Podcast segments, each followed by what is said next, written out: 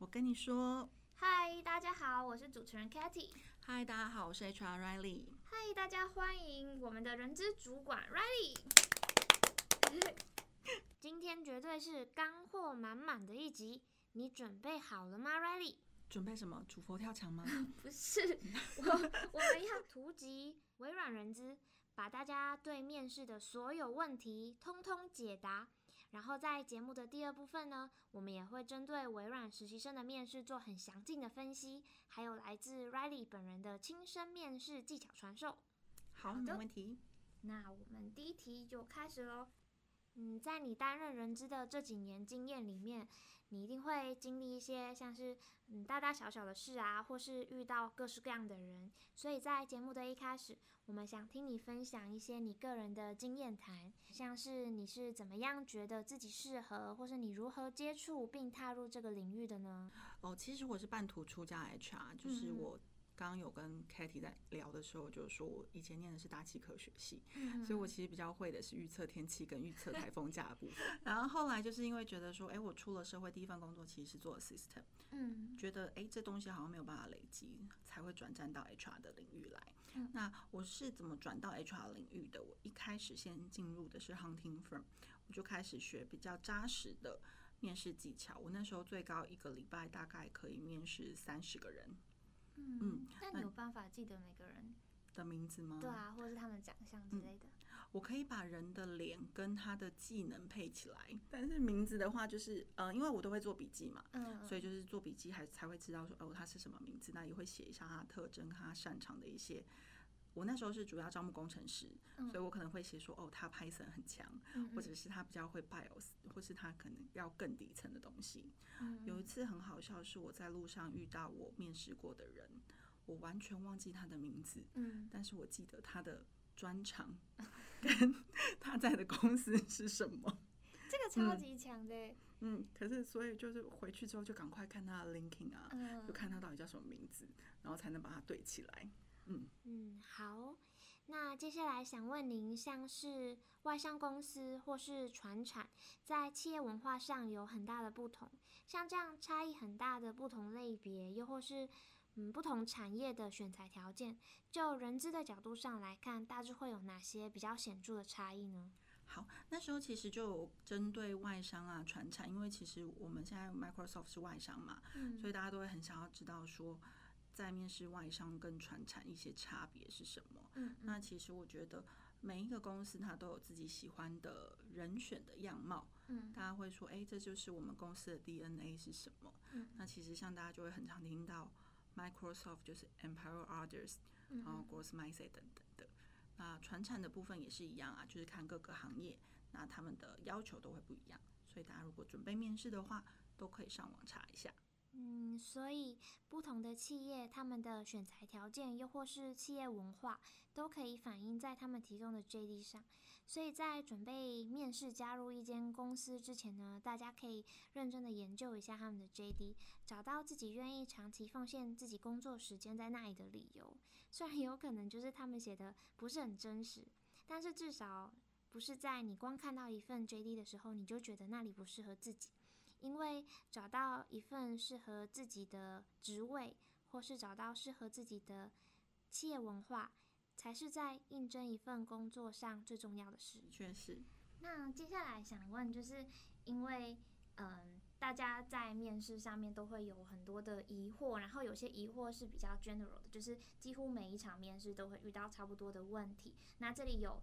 三个我们觉得最常遇到的问题，然后想问这些题目啊，他们背后真的想问的是什么？然后问人资这边要如何破解它。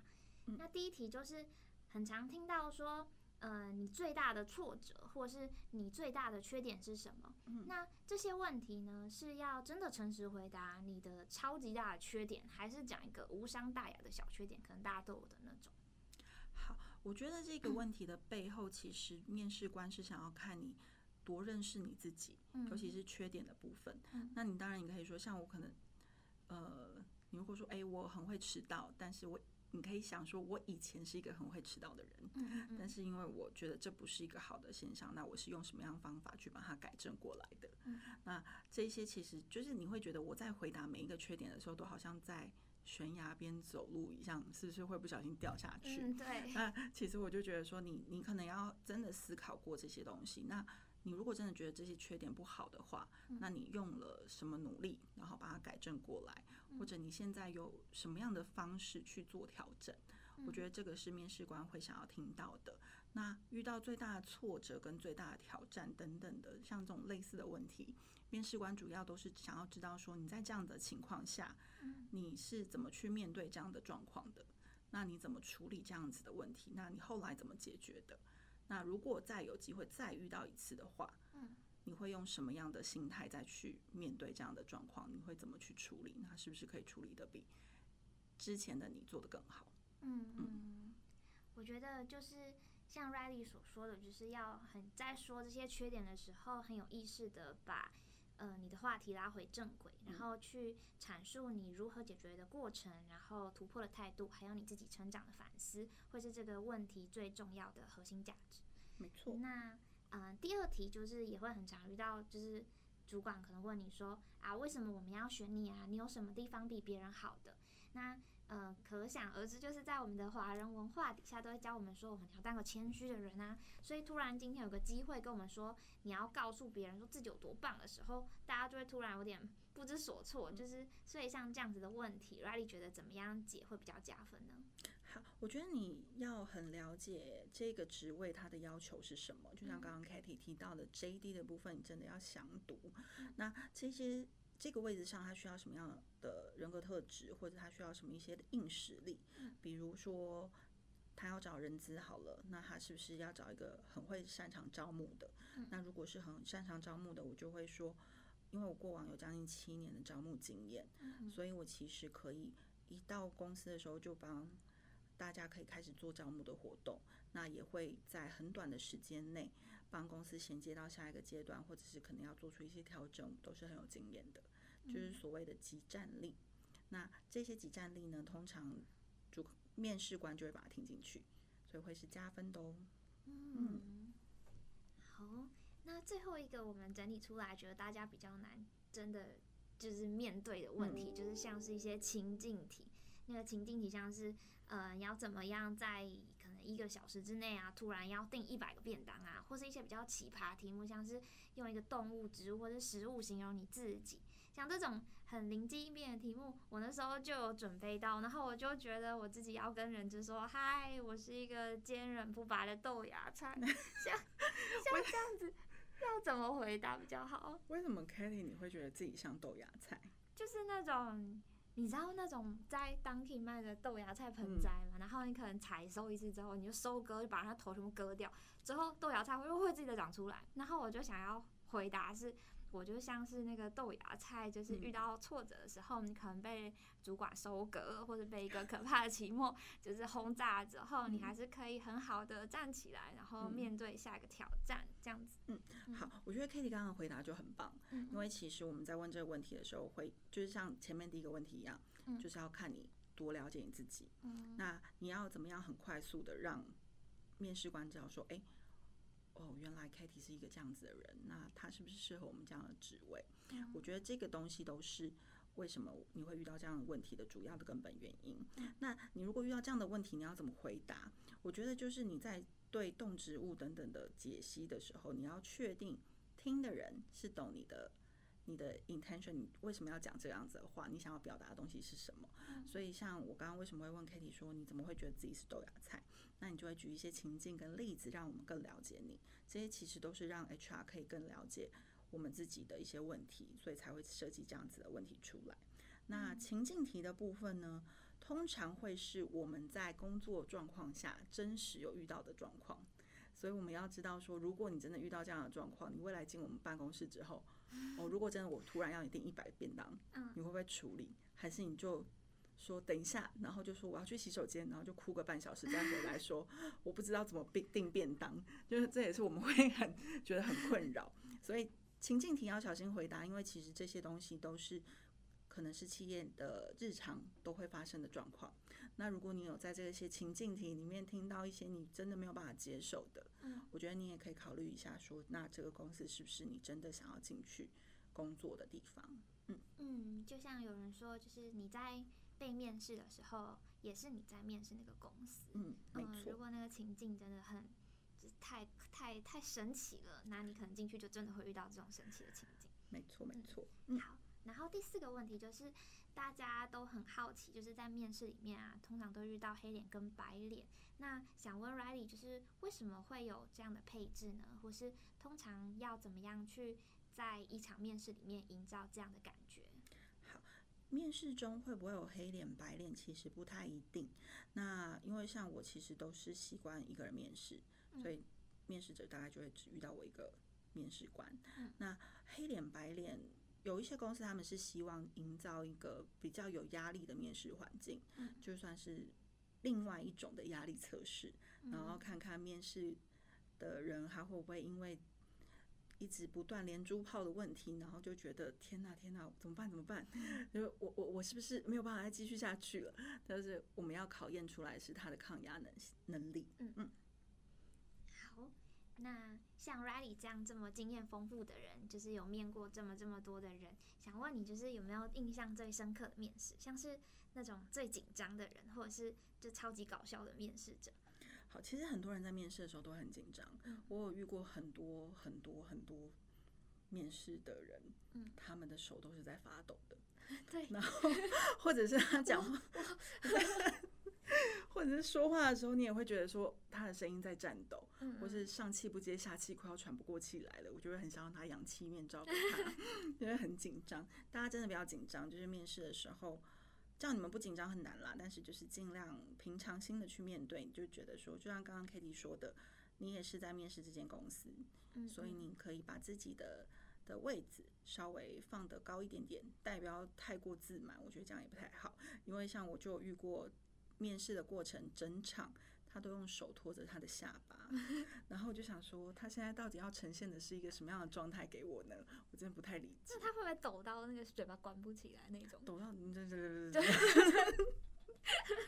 不至于。我发现大家都还是蛮有自制自制的能力的。嗯嗯。好，接下来第二个主题呢，我们要一起来讨论微软实习生的面试流程，还有一些面试过程中可能遇到的迷思和 Q&A。在这个 part 里面呢，Riley 可以和我们的应征者先说个 Hi，然后分享一些独家的面试技巧给大家。好，那第一题想问你的就是微软面试的大致流程大概是怎么走啊？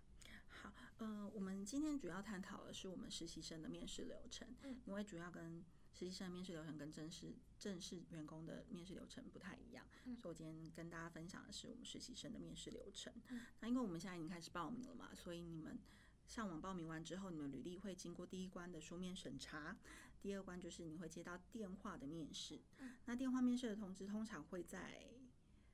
各种你意想不到的时间打给你。如果你觉得你现在真的不方便说话的话，其实你可以跟面试的人说你现在要去上课，或者是你现在不方便，可不可以请他在哪一天的哪一个时段打给你？那他就会在你指定的时段再打电话给你。但是你要确保的就是你那个时段一定要接到他电话，不然你可能就没有机会了。嗯嗯，那再来就是我们分成五大职位嘛。O A I、M O I、P S I、T A I 跟 R D I，那通过电话面试之后呢，O A I、M O I 还有 P S I 他们会进到团体面试。那团体面试也会因为职位的不同有所区别。像 O A I 跟 M O I 一定会考可能中英文的翻译啊，或者是可能 Excel 的考试，一些函数的设定啊、VLOOKUP 等等的。那 P S I 跟 M O I 也有可能会遇到的是，他会要你。帮我 promote 这个商品，因为其实像 PSI 就是专门在帮我们推荐我们微软自己的产品的，嗯，所以你的 presentation 能力会是我们看重的。嗯，那 TAI 跟 RDI 主要是技术职的职位，通过电话面试之后呢，这两个职位的人选，你们的履历就会到我这边来。到我这边来之后呢，我们就会约你来我们的办公室做面试。那面试的过程中，一样会考你们的 coding 技巧，然后还有就是你们可能。人格特质是怎么样？是不是符合我们的公司的需求？嗯、然后你像刚刚前面提到的啊，可能压力测试、情境题，我们都会考。那这些考试的过程也都是为了帮你分配到最适合的部门里面。嗯嗯，所以这样听起来就是针对不同的职位，然后有比较特别需要着重的点，然后也有很多样的流程。那这里想和 Riley 一起讨论，就是整体而言啊，准备面试有哪些技巧？那这里我们收集了七个，就是大家很想知道的，在面对面试，不管是微软或是任何其他的实习或是找正职的时候，大家会很想知道的，呃，地方。那第一个就是服装，嗯，因为 Riley 觉得要穿怎样比较好？我觉得服装的部分，你要。我觉得 Smart Casual 是微软很喜欢的一个面试的的服装模式，嗯嗯嗯，但是你要到呃团体面试的时候，其实因为我看过有一些同学他们是穿西装打领带来的，嗯嗯，然后我觉得这也没有不好，因为表示你对这个面试很重视。嗯，那嗯没有特别一定要什么样的穿着，就是干净整齐，可以表现出你的专业能力，然后你的专业度，千万不要穿露手臂的衣服，比如说吊嘎、细肩 带，然后鞋子的部分呢，要前包后包，不要穿穆勒鞋，不要穿夹脚拖，不要穿拖鞋。然后下半身裤子的部分呢，我觉得你们可以选择一些比较硬挺的材质。那如果你想要女生的话，想要穿裙子的话，要注意裙子的长度不要太短，基本上不要超过膝上十公分。嗯，就是。膝上可能五公分左右，我觉得会是一个比较端庄的裙子。那你穿长裙当然也没问题，只是你自己走路就要小心，不要摔倒。呃、对，我曾经有穿长裙，然后自己被裙摆绊绊到过，所以我觉得大家要好小心一点，注意一点，尤其在面试这种很紧张的状况下。嗯嗯，啊，好可怕哦。嗯，那我之前在网络上有看到一个，就是面试服装的，有点像是。小撇步吗？嗯、就是他们说要怎么样让人之印象深刻，然后我来问问看是不是真是这样。就是可能每个女生，我不确定啊，因为我是女生，所以我就看女生。每个女生如果都穿白色衬衫的话，那很难被记得。可是如果你今天白色衬衫的领子有一点不一样，或是你那个白色衬衫可能这个 logo 这边可能有只狗狗特别大只，或是怎么说呢？就是有一点跟别人不太一样，这样子会比较容易被记住。我觉得我们特别会记住的。应该是你在面试过程中的表现。嗯，好，我好肤浅哦。而不是你穿什么衣服。那当然，我觉得如果真的有那种很大的 logo，我觉得可能也不太适合。但是你可以用一些小配件加分，比如说领巾啊、胸针啊等等的，我觉得是可以的。嗯嗯，但是就是切记，白色衬衫很容易领口黄黄的，你真的要特别特别小心这件事情，因为我真的就是看到。不止一个，就是衬衫黄黄的，我觉得这个比较不好一点。嗯，哦，好，那第二个问题就是呢，履历要是中英文版本吗？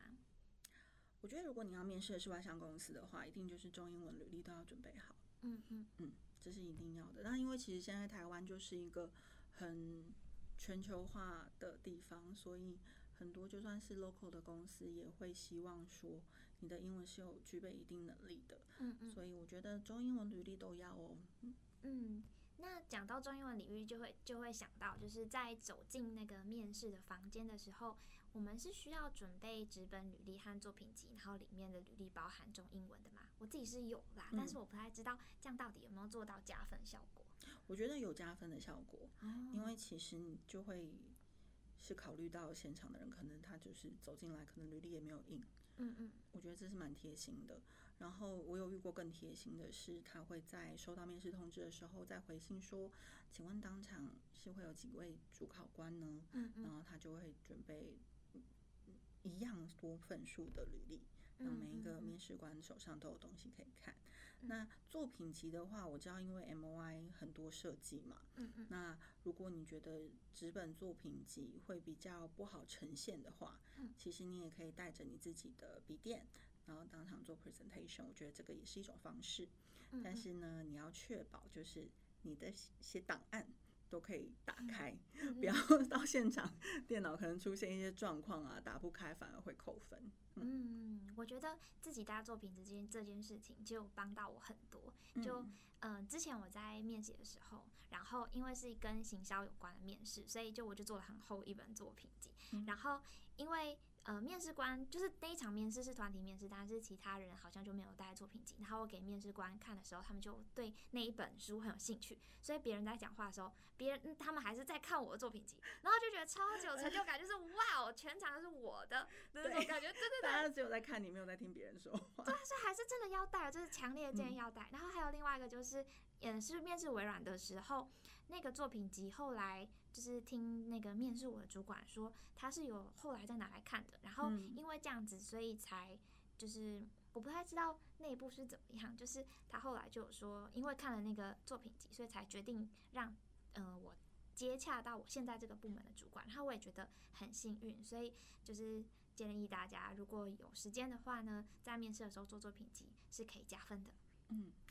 像 K 刚刚讲，就是履历的流通的部分。其实我们微软实习生在面试的时候，我们不会只把人选送到一个部门里。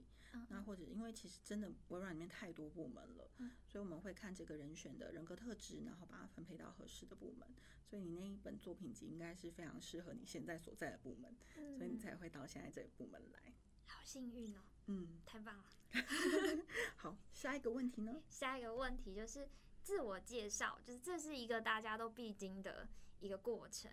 那想问有没有怎么样的自我介绍的方法，就是 Riley 会觉得比较突出，或是怎样介绍会比较清楚呢？嗯，好，因为我会希望听到的是学生他自己的过往的活动经验，嗯，而不是说哦，我来自屏东，我家有 五个人。嗯啊我爸爸是做什么的？我妈妈是做什么的？这这个我们其实还好。介绍爸爸，嗯、介绍你家的 族谱，这个其实不太需要。但你可以说你的家庭的环境带给你的影响是什么，这是可以的。就是加分的部分，我觉得说，比如说我的家里的教育是很开放的，所以其实会造就我也很 open-minded 的个性，这个我觉得 OK。那你可以大致去提到的是你在学校的过程中。你面对专案、面对社团、面对报告，或者是你有什么样其他的课外活动，那你是在这些活动里面学到了什么，然后累积了什么样的经验？我觉得这才是面试的时候我们面试官会想听到的。嗯嗯，好，那下一个问题就是该怎么样走进那个房间里啊？进出的时候。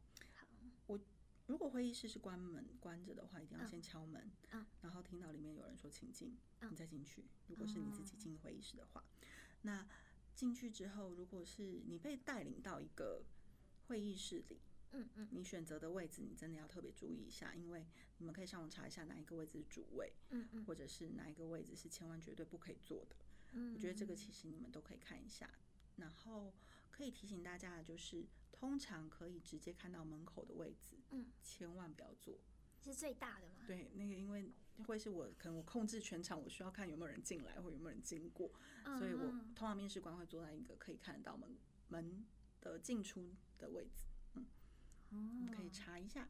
然后离开的时候呢，一定要再次谢谢面试官，嗯、然后把椅子带上，嗯，以及。我觉得有一个很，我很喜欢提醒大家，就是有一个叫做 open door question，嗯嗯，就是通常我在大家面试完要离开办公会议室的时候，或者离开我们的公司的时候，嗯嗯，我都会特别再多问几个我刚刚觉得有点奇怪、有疑点的问题，因为其实那个时候人就会松懈下来了，嗯，所以那时候回答出来的答案会是最真实的，所以提醒大家一定要离开企业了。然后你确定旁边没有人会再听到你说什么，你才可以放松你的心情。不然就是面试官很贼，像我就是，就是会偷偷在问说：“哦，那你刚刚说那个遇到的状况是怎么样啊？”嗯，那有一些人可能在等电梯的时候就会松懈下来，就会告诉我其实实话是什么。这么真实吗？对啊，我还有遇过就是那种来面试的时候，因为我就是带着一杯，哦，我那天就是。就是到柜台坐着，我就假装我自己是 reception，嗯，然后我就看一下来面试的人，他是怎么对待我们的 reception 的，嗯，然后就看到有一个女生大摇大摆的拿了一杯咖啡进来，然后也不跟别人打招呼，就说哦，我来面试，嗯，然后我们 reception 就问他说，哦，你是要跟谁面试？面试哪一个位置几点？嗯，然后他就说哦，他要面试什么？然后因为其实是其中我有跟他对导演，可是。他就是把我视为空气耶。我就想，他会不会太紧张了，所以才不敢乱看别人？可是我觉得不是，他如果不敢乱看别人，他就不会跟我对到眼啊。哦，嗯，然后反正 anyway，他上后来上去面试的时候，我那时候是请我们 team 的其他人跟他面试，嗯，然后面试完之后，你就会看到他对面试官的态度非常的好，嗯，超级有礼貌。然后，但是他当时进来对 reception 的态度，我真的就觉得你怎么这样啊？嗯嗯嗯，然后他就 fail 了，所以他前面到后面都很好，就是因为前面、那个、对，就是因为前面那一个，哦、因为我觉得如果他是一个会有阶级意识，对，我觉得这不是我当时那个公司想要找的人。嗯嗯嗯，所以走进那个公司就是一个关卡，对，就你走进去，每个人就是一个关卡。嗯，对。我还会打下去问 reception 说他刚刚有没有对你不礼貌。哦，嗯、哇。好好紧张，是 不是？对对对，我不知道哎，所以所以那个时候是有一直被在监视的状态耶。嗯，我觉得都要很小心。嗯，好，那下一个问题就是，就是 Riley 会偷偷看哪几个小细节？就是那几个小细节是你觉得这个人好不好的一些加分啊，或是扣分的关键？我会看他的手指甲，嗯，有没有干净？这样可以吗？可以可以。因为有一些呃，我我不知道其他有一些公司，他们可能会觉得说太夸张的指甲才会，嗯嗯嗯。我觉得这个是面试的时候你可能要避免掉的。那再来就是我会看他坐在椅子上会不会摇来摇去，嗯，然后脚会不会抖，或者是他在回答问题的时候他的手怎么摆。他的抖会不会是因为太紧张，所以 你说全身都在颤抖？有可能，有可能，嗯，但是那个习惯性的抖脚跟害怕的抖脚还是有差别的啦。嗯嗯，对。然后还有一些微表情吧，我觉得微表情很有趣，它是一个没有办法说谎的东西，因为你是下意识表现出来的那些动作。嗯嗯嗯嗯，这就是面试有趣的地方。哦，所以你看了这么这么多紧张的人，那你有没有偷偷知道一些怎么样可以不要紧张的技巧？我觉得你就是把自己准备好，嗯，嗯，然后就像你们要上考场之前一样，嗯，我都已经念了两年、三年的书，就是为了准备这一场大考。嗯，进去的时候你就放松心情，好好的把你会的东西表现出来，嗯嗯嗯，然后有流就是流畅的让面试官知道你是一个什么样的人，嗯嗯。我这里有个小小的技巧，就是因为我自己是一个超级容易紧张的人，我连现在录 podcast 我都觉得超紧张。对对对，写三个人吃下去吗？没有没有没有，那个好，那个是什么？什么邪教？就是就是我会提早很多到那个地方，就像我刚刚，就是我们不是一点半录吗？我一点就坐在这里了，我就觉得提早到那个地方，就好像先熟悉这环境之后，等一下就可以不要那么紧张。好。你可以提早到没有问题，但真的不要提太早到。嗯、我觉得，哦、嗯，对，我那时候来微软面试的时候，我提早三个小时吧，然后他就跟我说，他就跟我说什么，你有点太早了，你先离开。对，太早到也真的也不太好，因为可能会议室还有人在使用，或者是可能 reception 看到你让你一个人晾在那边也不太好意思，所以我建议大概提早个十分钟。到面试的地方，我觉得是最好的时间点。嗯，好的，好的，好。那嗯、呃，另外就是想请教，Riley 刚刚有说到团面，然后很多的不同的职位也会经历到团面的这一块。那在团面的时候啊，有什么样的技巧可以让我们嗯、呃、比较表现的比较突出，但是又会不失礼貌？我觉得应该就是看你，你今天如果是一个。在看这些面试人员的时候，你会希望大家是呈现什么样的方式，让你靠知道说，哎，我想要讲话。嗯嗯。那我觉得举手是一定要的啦。嗯。但是你不要就是好像就是有奖征答一样，说选我选我选我 这样子。嗯，我觉得 这样也不太好。或者是觉得哦很轻蔑，好像在餐厅请服务生过来的的那种姿势，我觉得也不 OK。我觉得其实中庸有礼貌就可以了。那再来就是说有别的。人选在讲话的时候，嗯，你听他讲完，不要打断人家。我觉得这就是很基本的礼貌。我觉得就是非常非常基本的做人的一些礼仪。我觉得就可以让你在表现的时候很突出。嗯，然后好好的把你想说的话说完，不要紧张。我觉得是跟就抽签一样吧。嗯，我觉得没有所谓的好与坏。嗯，那面试官也有很有经验，所以他也会知道说哪一些是你刚刚听来然后加上去的，哪一些是你原本 你哪 原本就想要知道，就想要表达给大家知道的。嗯，我觉得没有对错，然后也没有说一定第一个讲就比较好，或者是最后一个讲就比较差。嗯，但如果是好几个面试的的问题，你全部都是最后一个，这样也不太好。所以我觉得你可以就是帮自己好好争取，然后把自己最好一面表现出来。嗯，好的。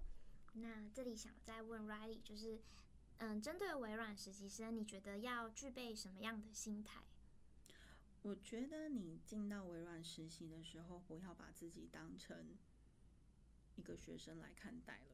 因为当你进来微软实习之后，所有的人都会把你当成正式员工在培养。嗯嗯。所以这也是为什么大家会说微软实习强度很强。嗯。的确，真的强度很强。我看我们的实习生也都非常优秀啊，Katy 啊，还有很多其他的实习生，我觉得都很棒。嗯。那其实大家进来微软之后，都可以自己 own 专案，也是时有所闻。嗯。所以我觉得不要把自己设限的太小，但也不要还没有很有能力的时候就把自己放太大。嗯。我觉得。就像我们的 slogan，empower others, growth mindset，这些其实都是微软很看重的。那 growth mindset 是什么？很抽象的意象吗？其实不是，就是你要怎么在每一个面试的过程或者每一个活动的过程中，都可以再把自己加强一点，比昨天再更好一点。我觉得这个就是了。嗯，不要抗拒去学习。嗯，在这里真的遇到很多觉得自己就是。就是永远都学不够的人，就他们明明就已经很厉害，然后还会很谦虚地告诉你说没有啦，我那个什么还不会，然后就觉得哇，所以那我呢？就是真的大家都很很棒，对，所以大家如果是认真想学习，然后想教一些也非常有兴趣、热忱在汲取新知，然后大家一起共同成长的人的话，非常欢迎来应征这个工作。好，那还有一个是，嗯、呃，来微软实习之后，Riley 觉得可以收获到什么东西？我觉得是人脉，嗯嗯嗯，然后还有做事情的方法跟态度，嗯，我觉得这个是真的会进到你自己的心里，跟别人抢不走的东西。嗯，因为微软实习计划每一年都有一百多位实习生，嗯，所以通过各种的专案，你就会认识不同部门的同学，然后来自四面八方不同学校的的朋友。嗯，还有就是呢，我们有的体系制度，你也会认识其他部门的主管，不是只有带着你的主管。那这些主管其实也都非常优秀。如果说你想要学习更多跟工作上或是在学校上比较不一样的东西的话，嗯，进来微软实习真的可以帮助到你非常非常多。嗯，真的是一个非常好成长的地方。你会在这一年里面学习到很多，呃，你以前可能不会接触到的事物，然后让你变成一个更好的人。那这里就告诉，呃，叫什么？广告一下。对，截止日期呢？我们的微软未来生涯体验计划的截止日期在今年的四月二十号。所以，如果听到这边就是对我们的计划有兴趣的同学，都还可以在我们的网站上投递你的履历，然后一起进来面试，然后看看 Riley 本人。对，快点快点，因为我等一下下一个面试的人要来了。对，那最后的最后，我们想问 Riley，就是有没有给实习生的建议，还有准备的方向，做一个最后的 bullet point。我觉得你要非常知道你的履历写的是什么东西，嗯，然后要表达的时候，你要表达的非常清楚，嗯，千万不要造假你的履历，因为其实在面试的过程都会被问出来，嗯，真的。然后就是平常心，好好表现。可能真的很紧张的话，你就深呼吸三次再进来，放松心情。我觉得这些都都是一些小撇步啦。就是大家如果真的很紧张的话，因为你很紧张，你也会表现不好，你也会很懊悔。我觉得不要让这种无谓的后悔出现在你的人生里。嗯嗯，好，那我们今天谢谢 Riley。如果有任何的问题想要问 Riley 的话呢，都可以到我们的 Facebook 或是 Instagram 留言给我们，然后我们会再请 Riley 为各位听众解答。那最后再广告一次，就是我们的微软未来生涯体验计划，呃，截止日期到四月二十号，所以大家想要报名的就快快写履历，快快投递，然后就可以赶快收到我们的面试通知，面试通知，对，好了，因为 Riley 现在就要去面试下一个人，真的没有在骗你哦。现在是嗯三月三十号的下午两点半，如果你是三月三十号下午两点半的面试者，然后你刚好听到这集的话，欢迎留言告诉我们哦。好，谢谢大家，拜拜。拜拜。